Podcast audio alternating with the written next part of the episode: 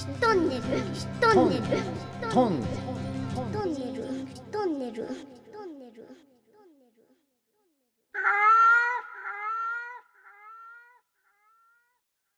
この番組は日々の暮らしの中で湧き起こる問いや思いなど様々なテ様々な話題をテーマにマクロの視点とミクロの視点を行き来しながら語り合う番組です。ビッグファミリーファームの陽津です。はい、えー、風紀工房の富田貴文です。パーマカルチャーデザイナーとイラストレーターの川村若菜です。よろしくお願いします。よろしくお願いします。お願いします。今日は収録日は2022年4月12日ですね。もうすぐ、えー、うぐうずきの？違う、えー、弥生の満月がもうすぐですね。はい。そして、この、えー放送は、うずき新月に放送される予定です。はい。で今日の収録もですね、毎回収録の前にチェックインといって、その日、その体調とか、どんなことをやってたかとか、その時の自分の感じを伝えて始めるんですけど なんだかですね私は最近春になってなんかデトックスシーズンなのか結構体調寝込むほどじゃないんだけどあんまり良くなくてこう常にこう頭痛というかですねこの後ろのあたりがじわっと痛いっていうのが続いていてなんだろうなっていうふうに思うんですけどあ私、ビッグファミリーファーム自然農という、あの耕さず、持ち出さず、持ち込まずっていう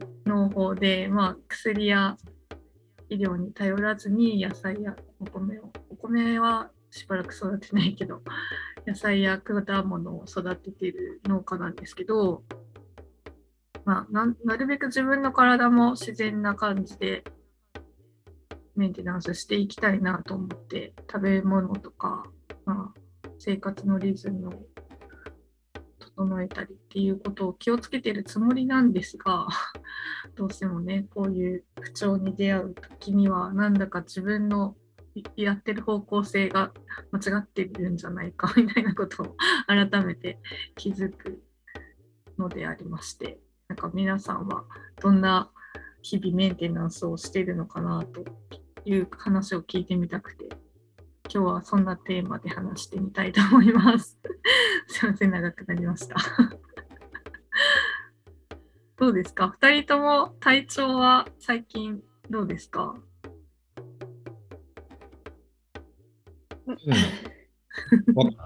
どう？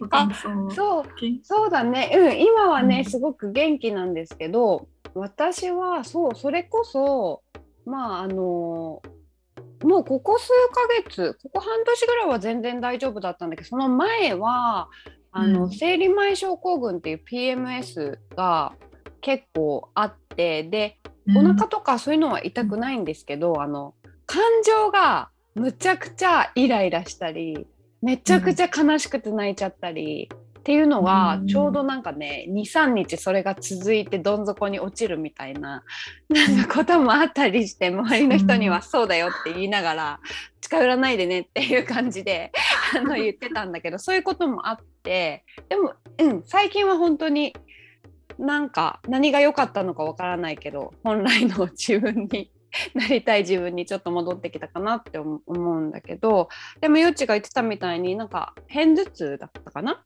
うん。うん。そういうのねたまに起こる時がああるなっていうのもその頭痛の持つ辛さみたいな、うん、たまに起こる、なんか、うん、そういうのもあるからもし おふ私私の方こそお二人が何か知ってたら聞きたいなっていう感じ、うん、うん。があります。なんか養生の先生に相談会みたいになっちゃいそうだね、そう今日のラジオは。養生といえばこの方ですからね。あそうだね。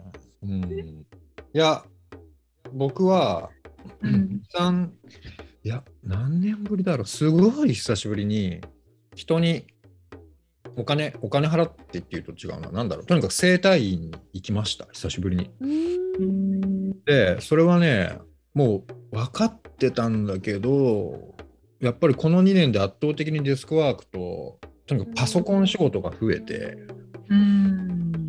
なんか半分望んでたっていうか自分で意図的にコミットしてる部分があるけどなんていうの？やっぱりちょっとやりすぎたりしちゃうことってあったりとかさ、なんかうん。なんでこんなスケジュールにしたんだっけ？ってこう当日スケジュール組んだ自分を恨めしく思うとかさ。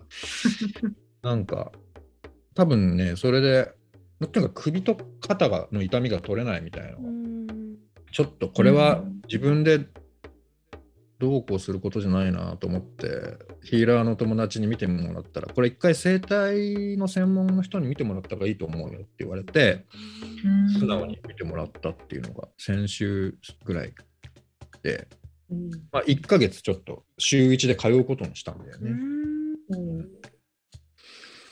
うん。だからあるよ。ありますあります。で、うん。俺もまあ軽く、軽く、なんて言うんだろう。やっぱ知ってるとやってると違うなとか、分かっているようで分かってないとか、あと、言われてみれば、ああ、なるほどね。骨盤が歪んでたから、それがベースで背骨が歪み、その影響が首に行ったんだとかさ、言われりゃ分かるんだけど、人出しじゃんけんみたいなもんで、そうそう、うん知ってた、知ってたってなったけど、うん、やっぱりこう、人ってそういうふうに、やっぱり客観性とかサポートを得るっていうことによって、なんかず自分のその歪みとか揺らぎとかを整え合うっていうものなんだなーっていうのをちょうど思ってたとこだね。なるほど。うん。えー最近なんか、あの、なんだっけ、スタートアップの会社で、あの、なんか、なんてコンサルの会社？で、なんか、企業のミーティングとかワンワンとかを、こう、指導していく会社の人が、そういうコンサルをやるからこそ自分たちも外からコンサルを受けて、なんていうかな、第三者の目で見てもらうっていうことを心がけてやってるみたいな話があって。体のメンテナンスもそうではあるのかもね。自分は分かってると思っていて、分かってないことを外から気づかせてもらうみたいなことあるのかもね。うん。うん。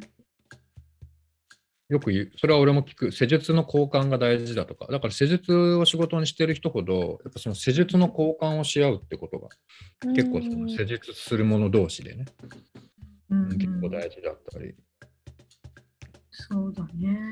まあ、コーチングとかもそうだね。コーチングを仕事にしてる人はか必ずコーチをつけろっていうね。そっか。うんうんうんうん。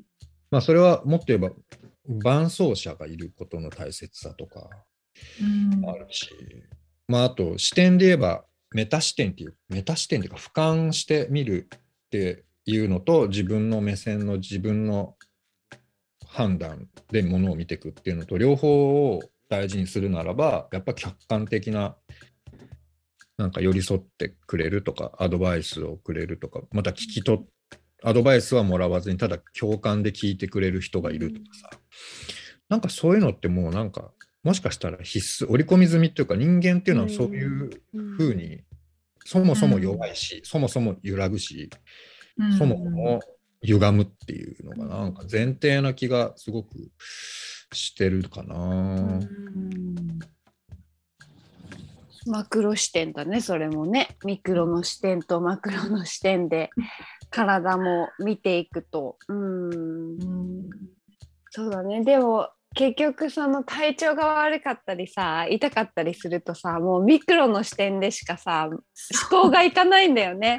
だからこそ多分客横にいてくれる人が客観的に見てくれてるとかさ多分きっとうん。自分では気づいてないけど、体が反応してることちょっとのストレスでも体がすごい過剰に反応してて自分的にはストレスだって思ってなくても、あうん。体に出てっちゃうわっていうのもやっぱたまにまでもあるからうん。なんかすごくこう脳脳の反応とやっぱり、うん。からなんか心の反応と体の反応がやっぱりちょっと伴わない時は本当に要注意だなって思って、うん。うん、いるんだけどなかなか渦中にいると。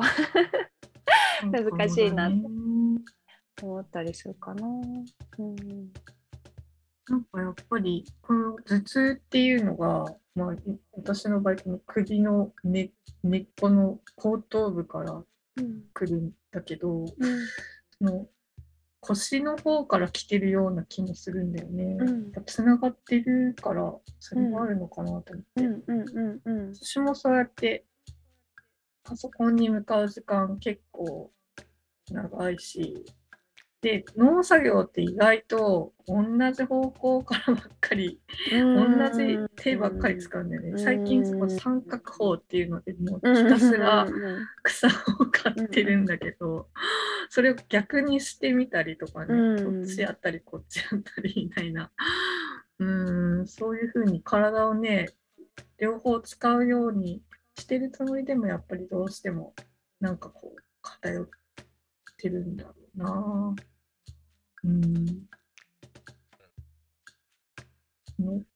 積み重ねてきたものがなん。か今、今一旦ちょっと出てるのかなっていう感じがしている。うん。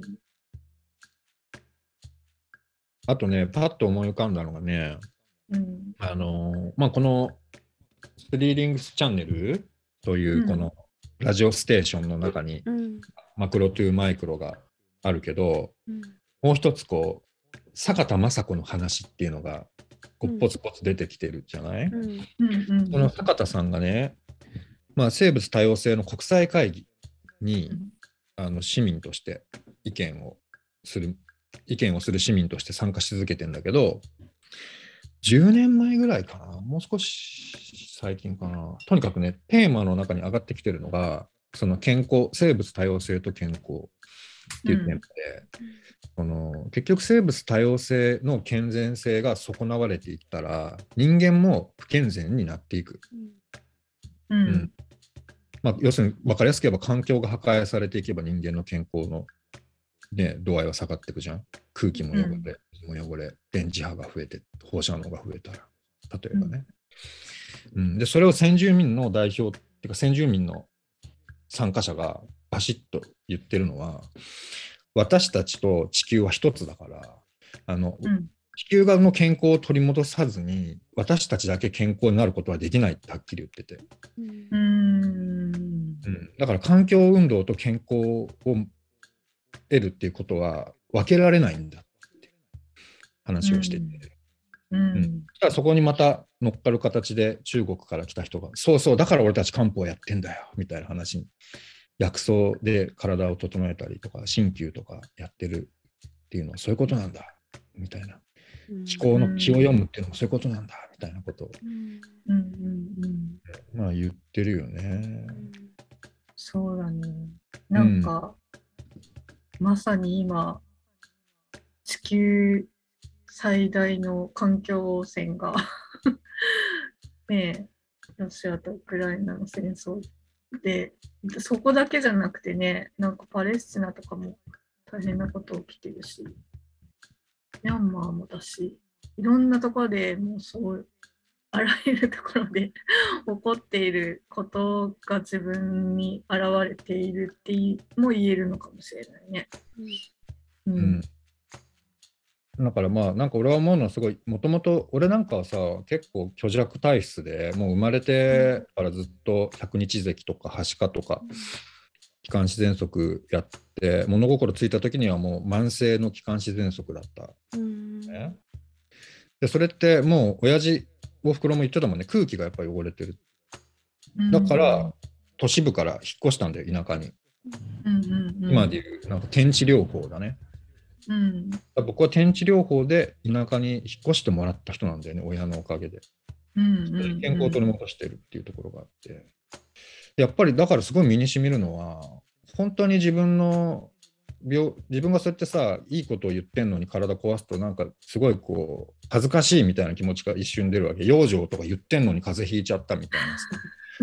だけど、いや、前よりマシになってんすよ、みたいな。なんかそういう症状が一個一個出るっていうことで、ね、いろいろな気持ちになるっていうのはもちろんあると思うけど、同時にやっぱり、うん、少しずつ取り戻してる最中だ。戦争だって本当にそうでさ、もう、うん半端ない数の人間が殺されたり、うん。な今以上の民族差別、人種差別、その、なんていうの、男女のジェンダー差別とかさ、いろんなものが強烈にあったものがちょっとずつ減って、その戦争の火種もちょっとずつ減って、うん、それでもまだなくなってない、また今日、また今も起きている。っていうのをちょっと俯瞰してみていく。なんかそれで、だからしょうがないじゃん、ウクライナの戦争はとは思わないけど、うん。うん。なんかそういうことも思うよね。なんかこの状態で歪んでないとか、この状態で完全に肺に負担がかかってないとか、そういう人っているのかなみたいな。ね。うん。だって接種してない人なんか一人もいないんじゃないかみたいな。うん。みんな傷ついてるっていう。うん。まあそんなこと言っちゃったらこの話は何にもならないうんのもあるけど、うん、傷ついてるってでも気づ気づくっていうのも楽にななる方法かもね。うん。なんか、うん、すごいなんかうーんってなっちゃうよ。ツイッターとか見てると。本当に。とってもなんか優しそうな人だなと思っていた人がすごく過激なことをうん。書いていたりのを見るしすごくショックを受けている自分を。うん。感じるなって思ってて。うん。うん。なんか一番ねこの話を頭痛のこととか健康の養生のこととか話そうかって言った時になんか一番最初、幼稚はさあの年のせいかなみたいな話をしながら頭痛の話したけどなんか本当に原因原因探しでは全然ないんだけどなんか、結構そうやって話していくと多分自分が思ってる以上にいろんなところから情報がすごく頭に入ってきたり受け止めて、なんか多分心も体も結構揺さぶられているのかなとも思ってね、うん。うんなんかその世界で起こってることとか結構急激にいろんな情報がわーって入ってきたじゃない、うん。うん、なんかそこでなんなんだろう体がそこになんかバランスを、うん、取ろうとしてるのかなっていう気もすごくしたりとか、うん。うん。なんかいろんなものがから絡み合ってなんか起こってる感じもするなと思っているからなんか話すことでなんかうん気づくことがあるのかなって今今聞いてて思いました。うんうんちなみにそのこ心の問題とか頭の中の問題とかっていうのもあると思うけど、頭痛いってなった時に何しますか？ああ、そうだね。なんか私もさっきそれ聞ようと思ってて、なんか結構腰が痛いとか頭痛いってなると、2つ種類があって、原因をむっちゃ探すか、その場限りの対処をするかのなんか2パターンなんかある気がしてて、で、なんかどどっちもなんか大事なのかなと思ってて、なんか、うんそうストレスじゃないみたいな原因探しするのも大事だしその時にんでもなんかやってほしいみたいな対処をやってほしいし両パ両パターンあっていいかなと思ったので今の問いはすごく そうなんだと思ってあの受け取ってます。ちなみに私はねめっちゃラベンダーオイル嗅ぐ。あー。ラベンダーーの エッセンシャルオイルをひたすら嗅ぐ。うんそして、うん。あこの首周りとかにつけて寝る。うん。ひたすら寝る。あの私の頭痛のパターンとして消化不良っていうか食べ過ぎたりとかうん、なんかね胃に負担がかかってる時に頭痛が起こりやすくてなのでうん。もう何にも食べずに寝る。っていう対症療法をしています。うん、私風ね。うんうんタカさんは？うん。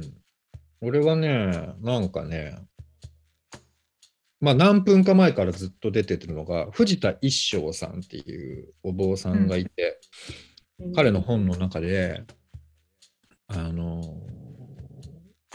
ちょっとそのどう書いてあったかまでは忘れちゃったけど、まあ、あれだこれだいろんな方法があるけど、もうとにかく寝る。うんで、僕もそうしてんですよって書いてあった。なんかもう疲れたなと思ったらとにかく寝るみたいな。うん。それはそうだなって本当に思ったし、うんうんで、うん。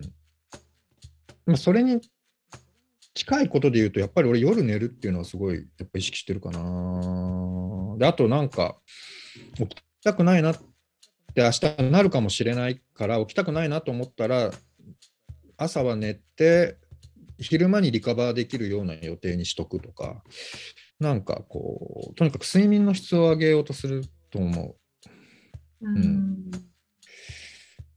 そうだね。の質だね。うん、であとはね、もうこれはすそれの最近の話なんで、首の話と頭の話が一緒だとしたら、うん、やっぱり骨盤を整えるためのあの運動は歩くだね。とにかく2つの足を交互に出すっていうことを、やっぱ30分とか続けることで気も下がるし、頭に上がってきたものに自己共感する時間も取れるし、あと何よりいいのはね、歩いてるとね、人とすれ違ったりするけど、基本一人になれるんだよね。歩いてる時ってすごいパーソナルだから、うん。一人になって気を下げて、運動もできて骨盤も整うなんていいじゃんっていうので、最近はなんか走ろうと思ってたけどやめて、うんなるべく気づいたらなるべく歩くっていう風にしてるね。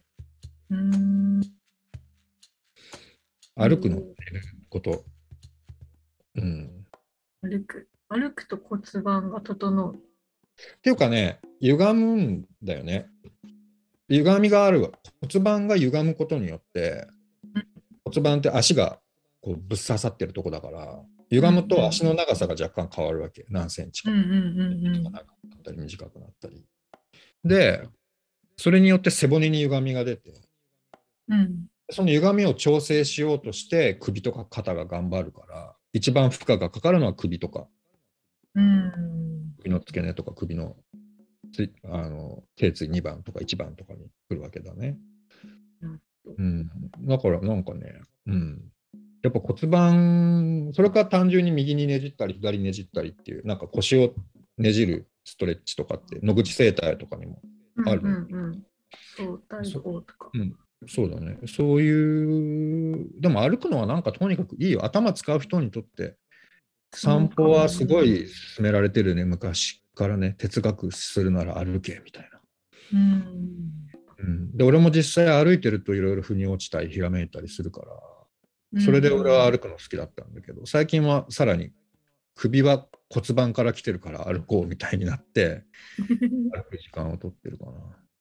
うなるほん。どね。歩くのね。歩くのいいかもね。うん。結構山に住んでるとあ歩かないんだよ。うん 畑では 歩くんだけど、歩こうと思って歩いてないかもね。うーん。なるほど、なるほど。いろいろとね、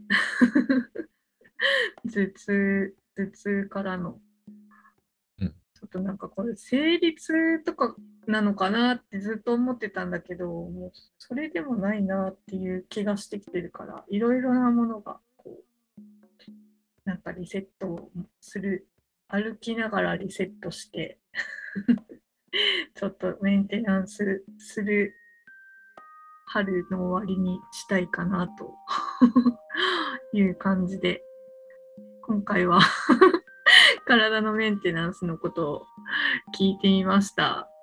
なんかね、皆さんもこういうこういう体の不調はどうしてますかみたいなうんうんうんうんね、聞きたいことあったら、ぜひお便りもください。はい、ぜひ、ぜひぜひ、待ってます。はい。はい。じゃあ今回も最後までお聞きいただきありがとうございました。はい、ありがとうございます。番組へのありがとうございます。はい、番組への感想、質問、こんなテーマで話してほしいなど、info.3rings.shop で皆さんからのお便りもお待ちしています。